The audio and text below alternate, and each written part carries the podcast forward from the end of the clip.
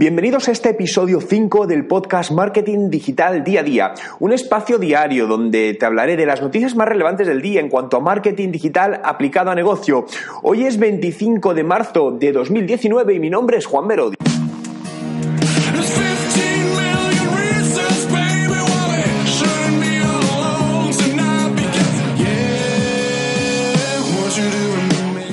Comenzamos hablando de marketing de influencia, ¿no? Y los seguidores falsos y los cambios de algoritmo que están sucediendo en redes sociales tan utilizadas a nivel de influencia como puede ser Instagram, está haciendo preocuparse a muchas marcas y muchos profesionales del sector. Un reciente estudio realizado por Media, Media Kicks decía que el 63% de los profesionales reconoce haber tenido alguna experiencia con el fraude a la hora de contratar influencers que tenían falsos seguidores pero el 92% sigue confiando en su eficacia. Lo que me sorprende es que todavía hay empresas, bastantes empresas, que siguen fiándose el volumen de seguidores cuando quieren contratar a un influencer y no analizan más a fondo eh, el engagement, es decir, qué tal generación de interacción ¿no? hace con su comunidad, quién es su comunidad concreta, porque puede que te estés dirigiendo a un influencer donde pues puede tener mucha gente, puede tener mucha interacción, pero realmente esa interacción no es con la gente que puede comprar tu producto y, servicio, ¿no? Y realmente esto es algo que, además, a día de hoy, no sé si lo habéis detectado, pero Instagram cada vez está haciendo con más fuerza lo que hacía Facebook o lo que empezó a hacer Facebook hace años, que es limitar la visibilidad orgánica de las publicaciones. Llevamos un par de semanas haciendo una especie de estudio interno aquí en, la oficina, donde estamos viendo algunas de nuestras cuentas cómo se muestra a gente que nos sigue, ¿no? Y nos está sorprendiendo porque estamos viendo que muchas veces publicamos y personas que siguen a esa cuenta no se les está mostrando esa información o se le muestra en el, en el newsfeed pero mucho más abajo. Todo esto al final lo que está haciendo pues Instagram, lo que hizo con Facebook en su momento, como comentaba, es obligar a las marcas a que paguen publicidad para ser más visible su contenido.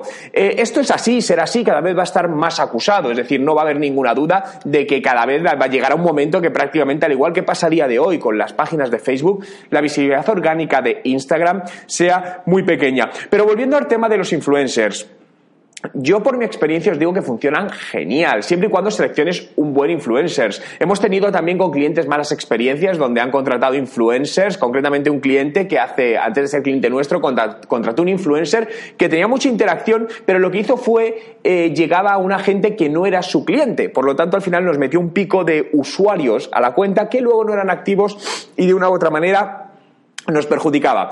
Eh, continúo hablando de criptomonedas. Sabéis que este es un tema en el que he hablado en numerosas ocasiones, ya desde hace bastantes años, en el cual eh, por distintas razones he estado metido, he trabajado con eh, firmas de criptomonedas muy conocidas a nivel de, de advising y esta es una de las grandes revoluciones. De hecho, hace dos días estuve en una presentación de, una nueva ICO que viene a ser como un nuevo lanzamiento y es eh, aquí en España que en breve os podré eh, decir más, ¿no? Pero realmente eh, todo esto que está debajo del blockchain, que básicamente el blockchain es una tecnología que va sobre Internet y que permite, es descentralizada, permite que cada uno, digamos de alguna manera, que la información no pertenezca a nadie. Y esto es algo que va a llegar a las redes sociales, ¿no? De hecho, ya hay redes sociales basadas en protocolos de blockchain. Eh, en concreto, hay dos, que además os voy a dejar los enlaces aquí en la descripción para que las podáis ver. Una es Sapien y otra es Steemit. Eh, os invito a que visitéis, os abréis un perfil por investigar eh, cómo funcionan. Pero realmente, ¿cuál es el beneficio de las redes sociales basadas en blockchain? El, fijaos que ahora mismo qué sucede con las redes sociales. Las redes sociales cogen todos nuestros datos y ganan dinero con ellos. Es cierto, nos ponen una plataforma gratuita, pero ganan dinero con ellos. Imaginaos, pero bueno, esto realmente piénsalo. Ahora mismo tú dejas cualquier red social y tú no puedes hacer nada con ese contenido. No te puedes llevar toda tu información, toda tu vida que a lo mejor has subido en Facebook en estos últimos años. Con las redes basadas en blockchain, sí. Es decir, vale, le dices a, a la red social, vale, bien, yo subo mi contenido, yo te doy mi contenido, yo te doy mis datos Tú puedes usarlo, pero yo tengo que ganar algo con ello también, ¿no?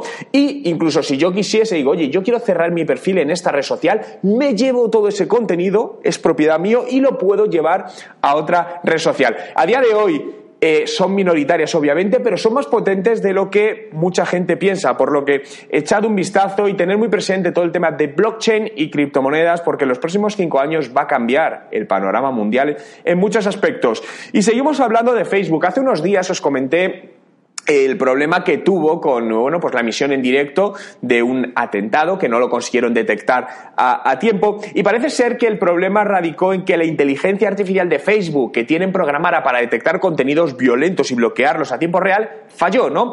Y una de las razones eh, parece ser que todavía hay poco contenido de este tipo que permita a estos sistemas de inteligencia artificial y de machine learning aprender para detectar. Por lo tanto, al final, la inteligencia artificial es cuestión de tiempo, es decir, eh, se va haciendo más inteligente según va aprendiendo con la absorción de nuevos datos y nuevos impactos, ¿no? Por lo que, bueno, estas son cosas que muchas veces tienen que pasar para, para que esto, bueno, para que esto suceda.